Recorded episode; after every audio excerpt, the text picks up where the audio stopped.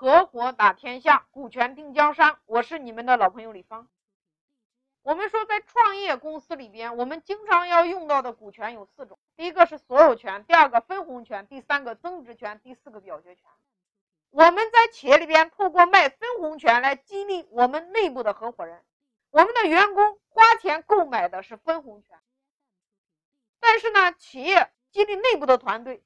很多创业的负责人直接给员工股权，这是一大忌。很多人分不清楚什么是所有权，什么是分红权，什么是增值权，什么是表决权。举个例子，你今天买了一套房子，这个房子的所有权是国家的，但是你可以出租，可以收租金，可以出售。比如说，这个房子你买的时候是一万一平，两年之后它升值到了三万一平，那这就是增值。什么是估值？别人说我公司现在估值一个亿，那么请问，他说估值一个亿是真的还是假的？除非哪一天他找到这个人，直接一个亿融资进来，这叫真的。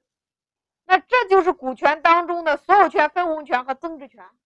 如果大家还是不理解的话，想想我刚才举的这个例子，就是房子。那什么是表决权？大家有没有听说过某某某企业创始人被公司踢出出局？比如说王石，比如说真功夫，比如说雷士照明。为什么？因为他们失去了一个权利，叫做表决权。老大失去了控制权，他没有把握住控制权，所以对于创始人来说，更在乎的是控制公司的权利。而对于我们企业内部的员工来说，我们的内部合伙人来说，他更在乎的是我的分红权。所以，作为我们今天的老板来说，我们可以分为企业分为两条线，一个叫内部，一个叫外部。内和外通称都叫合伙人，但是每一个合伙人行使的权利不一样。那么，创始人可以透过股权去融合一切的人才，去留住一切的人才。